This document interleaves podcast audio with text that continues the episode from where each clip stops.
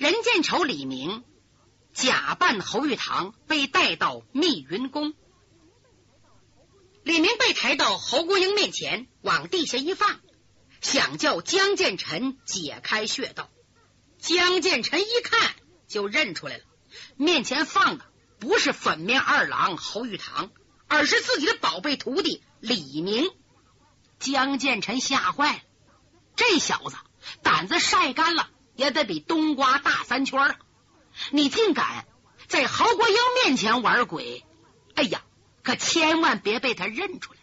想到这儿，他赶紧把脸扭过去了，表示不满。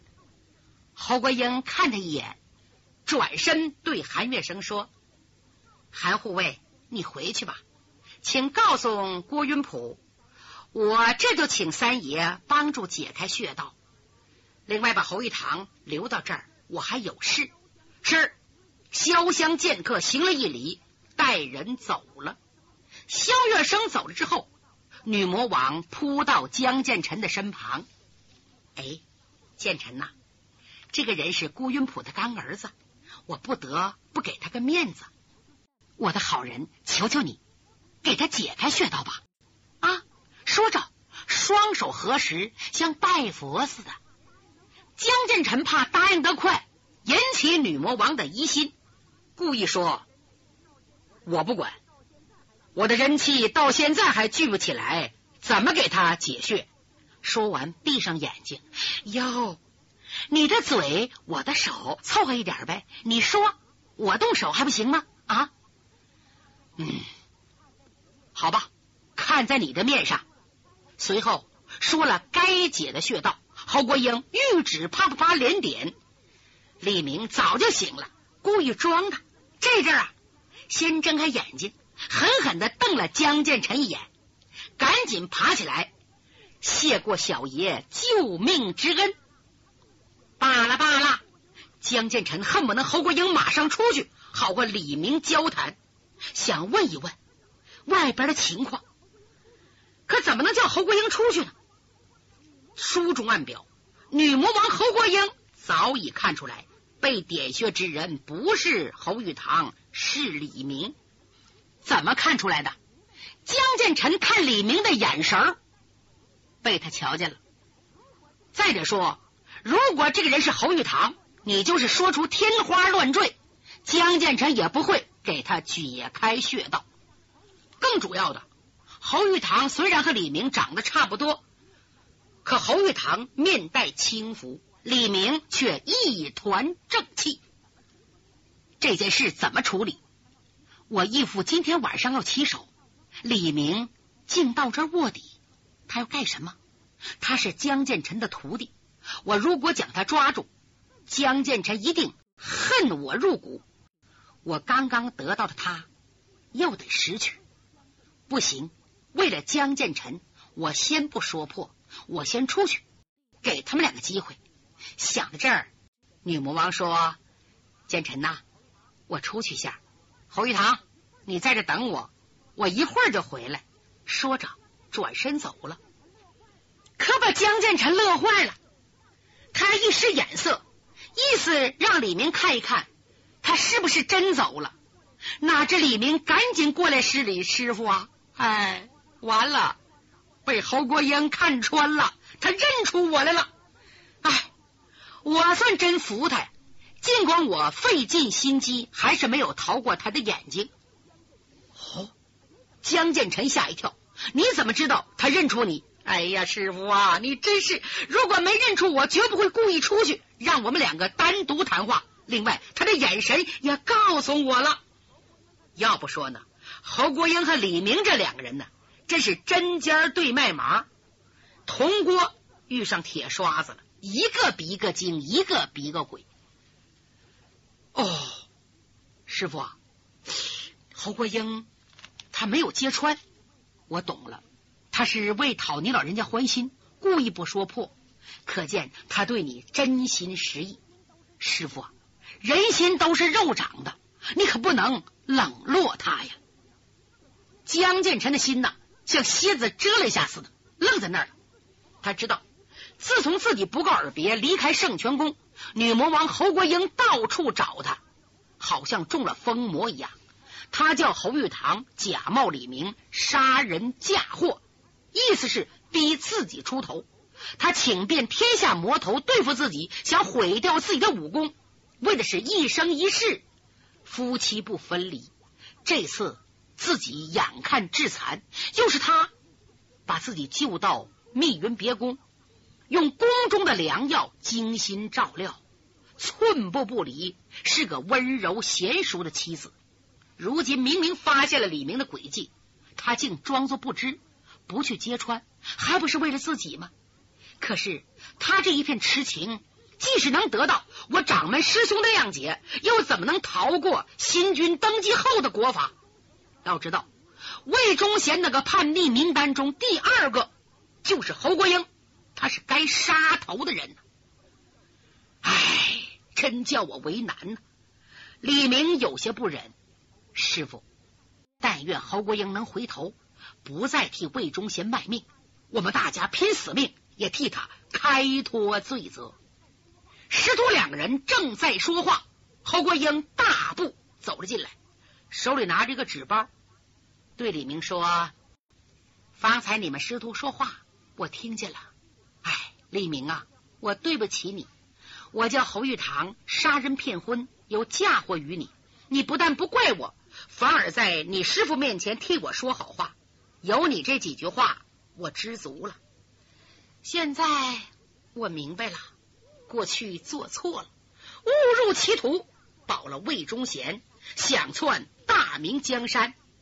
为了老百姓，为了得到你师傅，我决定不再追随魏忠贤，我要立功赎罪。说到这儿，他激动的眼中含泪。李明不知道说什么好，江建成狠狠的盯着他。侯国英苦笑了笑，嗯，要是凭我的日卯武功韬略保魏忠贤，他会成功的。可我现在对不起他了，要背叛义父，也背叛了我的母亲。建臣呐，但愿你别离开我。方才我义父说，当今天子活不到明天，他今夜就要去调御林军和几位的人，包围皇宫，推倒大明，自己称帝。他手下有七个能人，被称为七怪。这七个人十分厉害，如果一旦起手，无人可敌，并且叫我今夜三更天带五万人赶奔京都打接应。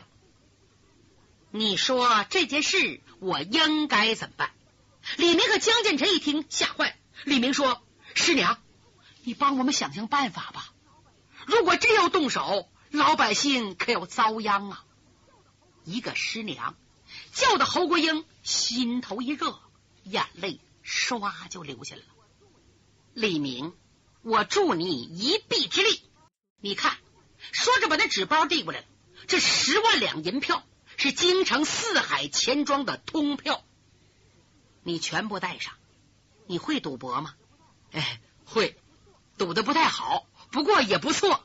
那好，我告诉你个地方，你到京城会仙楼找一个叫野鸡六子刘二孬的人，叫刘二孬带着你到赌场去。啊啊！十万两银子赌博，到什么赌场？你别嚷，听我说呀。那个赌场挺特殊，是御林军几位的头目们经常聚赌的地方。你把这十万两银子拿去，先输后赢，再慢慢的输。千万记住，要先赢后输，一定要赌个通宵。记住没有？嗯，我知道了。江建臣说：“侯国英啊，你这什么意思？叫孩赌博？”没等侯国英说话，李明先张嘴了：“师傅，师娘的意思我明白了，叫我聚众赌博，十万两银子还有谢力。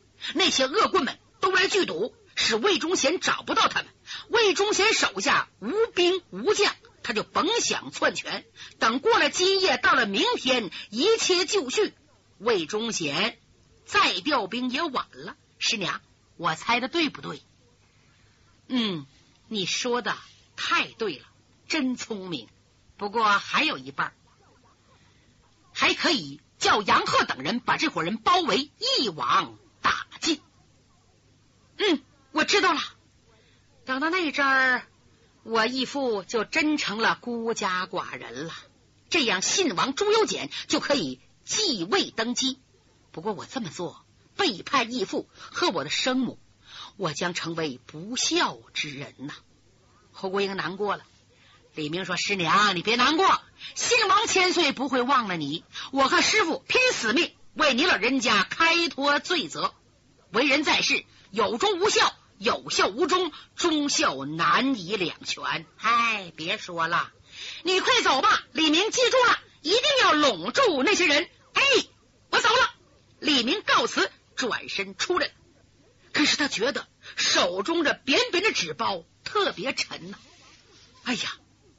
女魔王不惜十万两巨金，叫我去京城赌博，可见用心良苦。他离开密云别宫，一路狂跑，很快赶到京城的老驸马府，人也累坏了，通身是汗，遍体生津呐。来到里边一瞧，五凤楼、凌云、曹玉等人都在这儿呢。原来五凤楼和曹玉啊，早已回到京城。书中交代。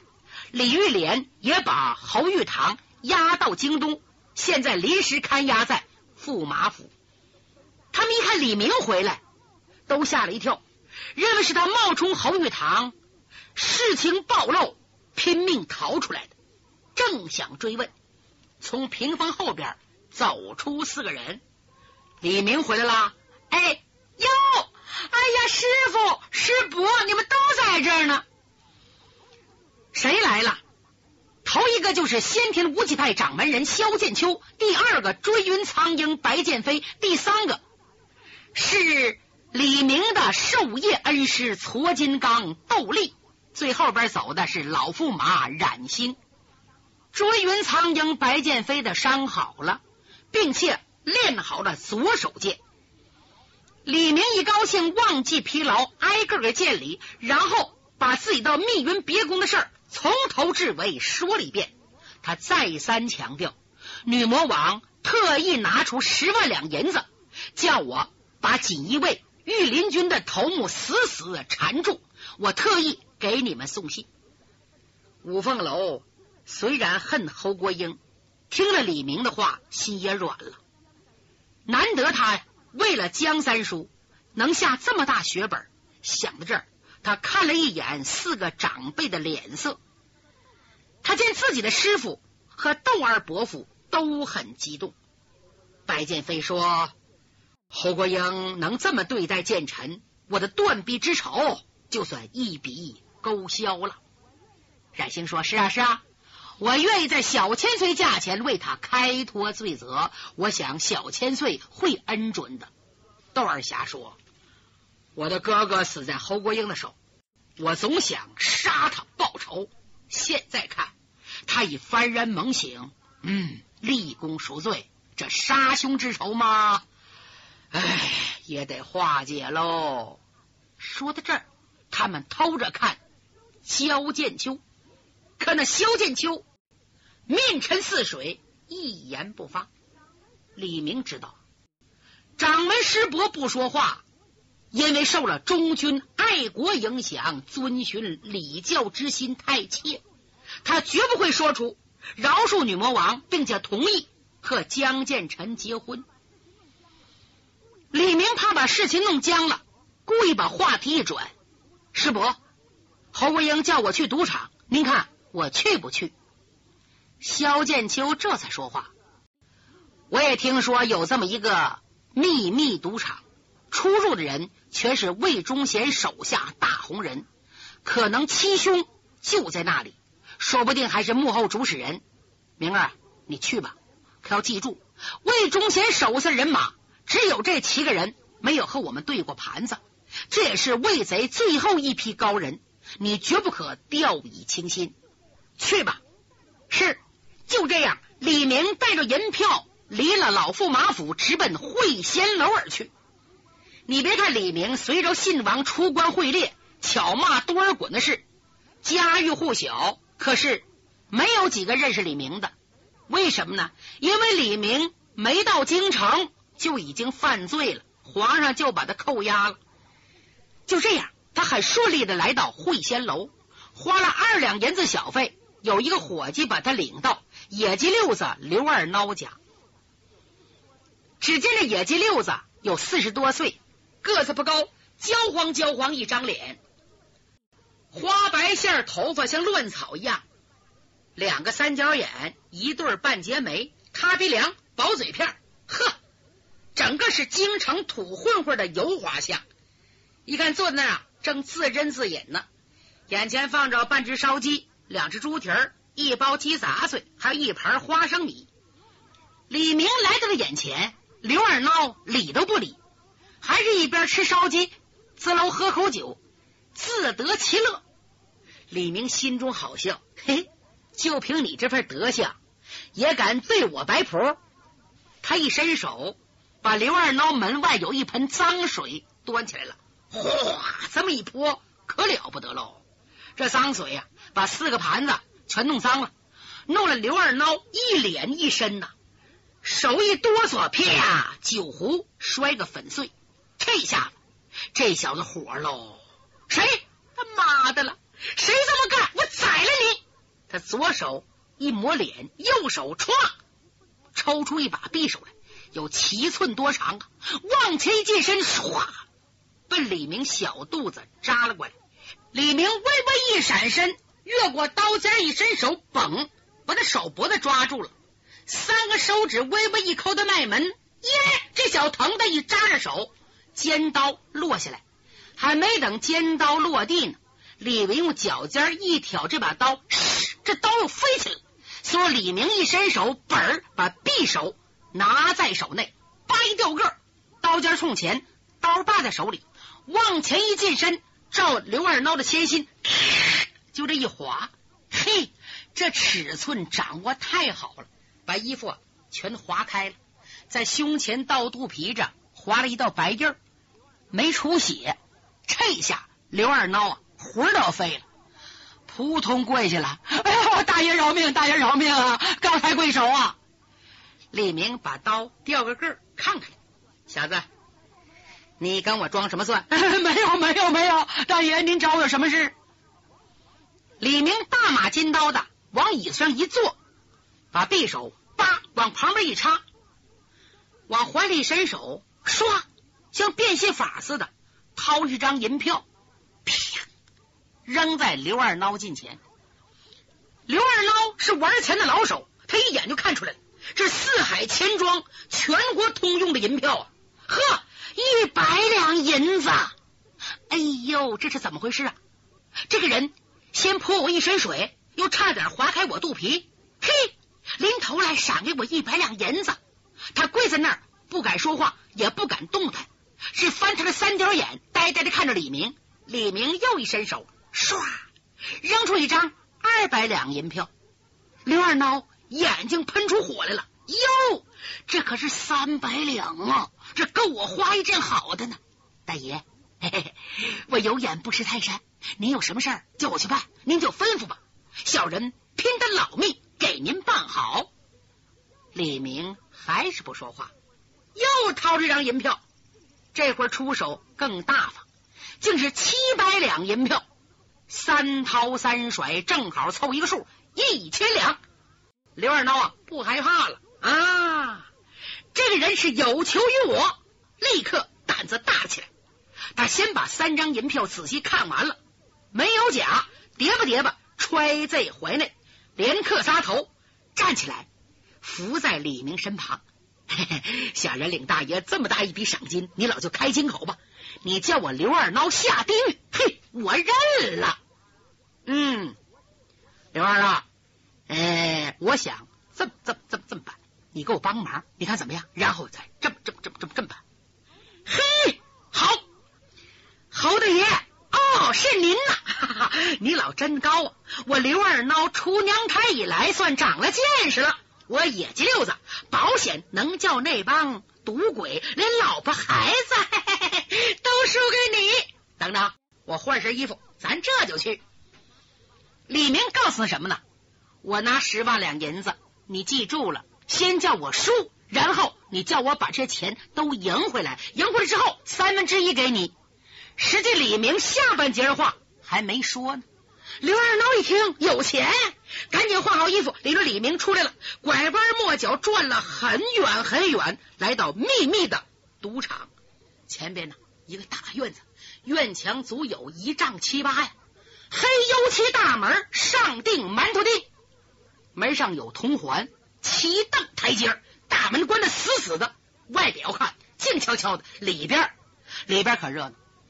刘二孬上台阶，啪啪啪，连敲三下，两短一长，两扇大门，吱扭扭扭扭扭，咣开了。从里边走出个彪形大汉，背插鬼头刀，一抬头。认识，哎呦，刘二孬，老小子，你来干什么？嗯，他一眼看见李明这个人，眼生，把脸唰就撂下来，书中暗表，这个地方不认识人，不叫来，来的都是有头有脸儿当官的。刘二孬说：“李老外，嘿嘿嘿，我给你们送财去了，给你介绍一下啊，这位姓侯，侯爷。”是总供奉我数个字说郭云普的干儿子，也是咱们老太爷跟前的红人啊！今天到这要乐呵乐呵。哦，出来这个人叫李老歪，一听说是郭云普总供奉干儿子，不敢小瞧，上前深施一礼，请。就这么进大门，穿过月亮门，往后院去，再往后边走。地方特别宽阔，前边有一间高大房屋啊。刚到门外，就听里边吆五喝六喝，连喊带骂，嬉笑声。李明心神一震，知道这是一场比拼命更加凶险的厮斗就要开始了。他一直进到屋里，屋里一看，呵，二十来位。他来到一张大案子旁，急忙找个凳子坐下来。就在这一阵儿，从里边走出个中年人，是个文人打扮。这个人外号叫地狱秀士，姓吴，叫吴仁呐。这个赌场就是以他为首开的。吴仁把刘二孬拉到一边，咬着耳朵嘀咕几句。李明知道这是赌场的主人向野鸡六子在摸自己的底，索性啊架子更大了。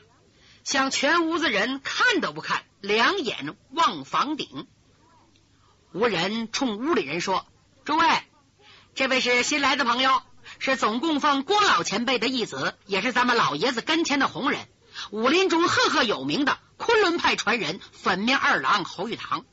侯二爷最近办成一件大事，咱们小爷一高兴，赏的十万两银子。诸位听清楚了，十万两银子。”一律是畅行全国的四海钱庄通票。侯朋友想大赌一下，谁有胃口谁来吃好了。哎，野鸡六子替他打杂，记住了啊！野鸡六子替他打杂。这是李明一声不响的把那个纸包放在桌上，全屋的赌鬼呀，一下子睁大了眼睛，恨不得把那十万两银票吞到肚子里。李明故意的要吊到大家胃口。慢慢腾腾把纸包打开了，一张一张的数，票面是一千两，一共一百张。这伙人，哎呦，都直咽口水呀！缺德十八手李明把桌子一拍：“喂，怎么赌吧？”就这阵，大屋的后门咣开了，从里边走出七个人来。那七个人看看李明。朋友，你想怎么赌？李明说：“你们说了算吧。您带这么多钱，要想赌个痛快，我看就玩宝，玩宝过瘾。你独占群豪，你敢吗？押宝啊，赌头大呀！”李明说：“好，咱就押宝。”这御林军的大小头目，还有锦衣卫的头领，全过来了，围上李明。李明叫刘二孬装好宝盒，众人押宝。李明故意的闭上眼睛，好像算一下下盒宝装啥好。趁这个功夫，刘二闹故意的把宝盒拉开半截，好叫大家看明白押什么对。就这样，一连三宝，大伙全赢了。那还不赢啊？李明十万两银子输了八万了，只剩第四盒了。押宝人呼啦都上来了，呵，这赌注的大呀！有的回家取钱，有的摘下了金戒指往这一压，现在值二十万两银子的东西了。李明一看，十几道，这回我该赢你们的了。